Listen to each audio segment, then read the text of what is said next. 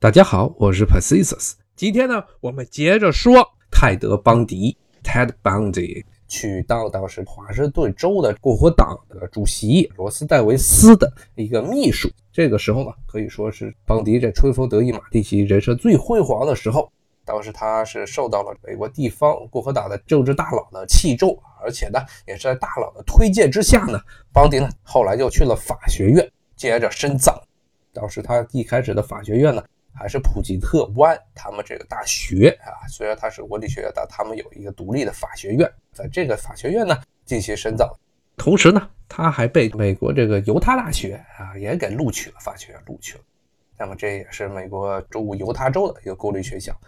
那么这个人呢，他现在已经是可以说是在华盛顿这个共和党这个圈里也是是小有名气的这么一个家伙。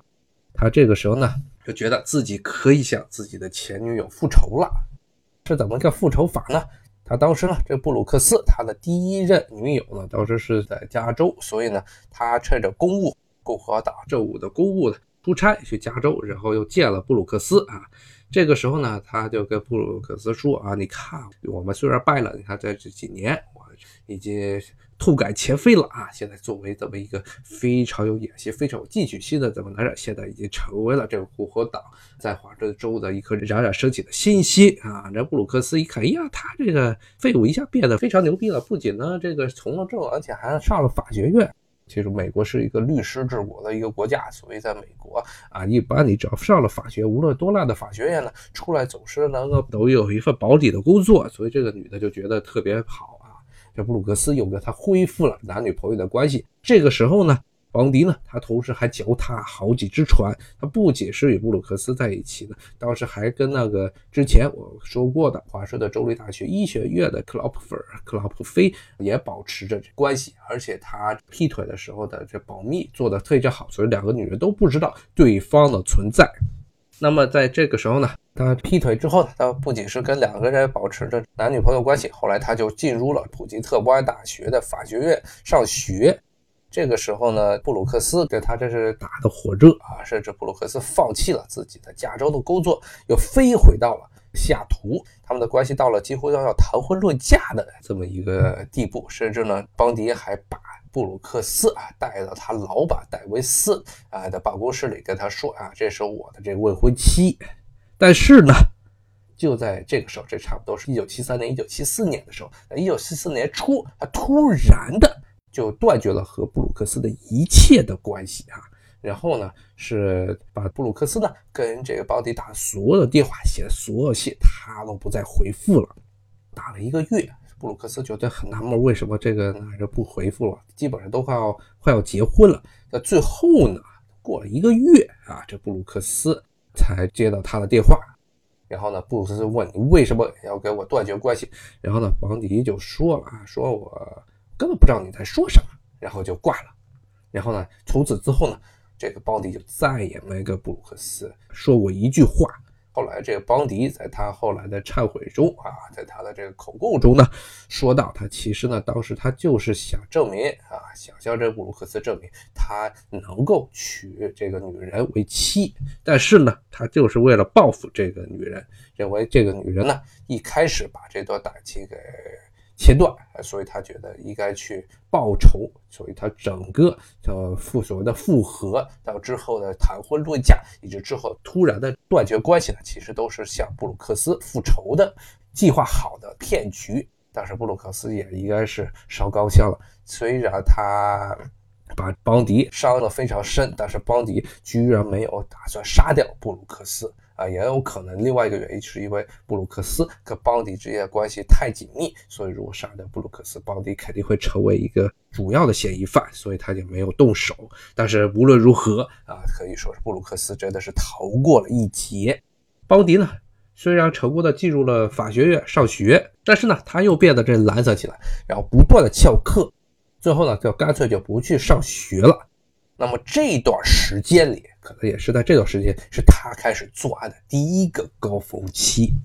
这段时间里了，整个西雅图啊市内不断是基本上是每个月都有年轻的女生，各个大学的学生啊消失，然后就永远的失踪了啊，再也找不到了。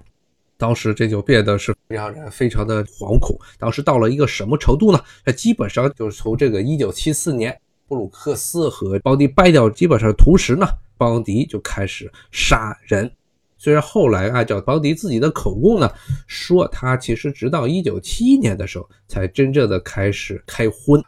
啊，之前呢曾经绑架过一些人，但是呢也有人认为他之前可能撒谎。在这个一九七四年之前就已经开始杀人了，但他都没有承认这些事情。那么无论如何，我们说其实是一九七四年是他开始杀人的高峰期，这时候他只有二十七岁。邦迪呢，当时因为已经研究了很久了，他上了法学院，然后呢，他研究法律，还研究了侦探学，然后呢，还研究了心理学，所以自己呢，总结出一套如何逃避啊警察追捕，如何掩盖自己的各种犯罪现场、各种线索的这么一套的技巧。那么呢，他从一九七四年一月开始，就不断的在闯入各个大学的学生租住的这些公寓，开始杀人。一般他杀人的都是一个固定的流程，就是偷偷趁着夜晚啊溜入学校的宿舍或者是学生自己租住的公寓，然后一锤把人打晕了或者打死了，然后进行这个强奸。强奸之后呢，有些女生她还活过来了，但是基本上都是因为脑部严重受损，基本上都瘫痪在家，以后再也不能够站起来了。基本上是每月。从这个整个一九七四年呢，基本上是年轻的这些下图周边的这些本科的女生，每个月都要失踪一个。之后呢，邦迪他的行为呢开始升级，他不再是偷偷的潜入到女生的家中，而是在街上公开的绑架。他一般的行为就是把自己呢化妆成腿啊或者手受了伤的人，然后要搬东西。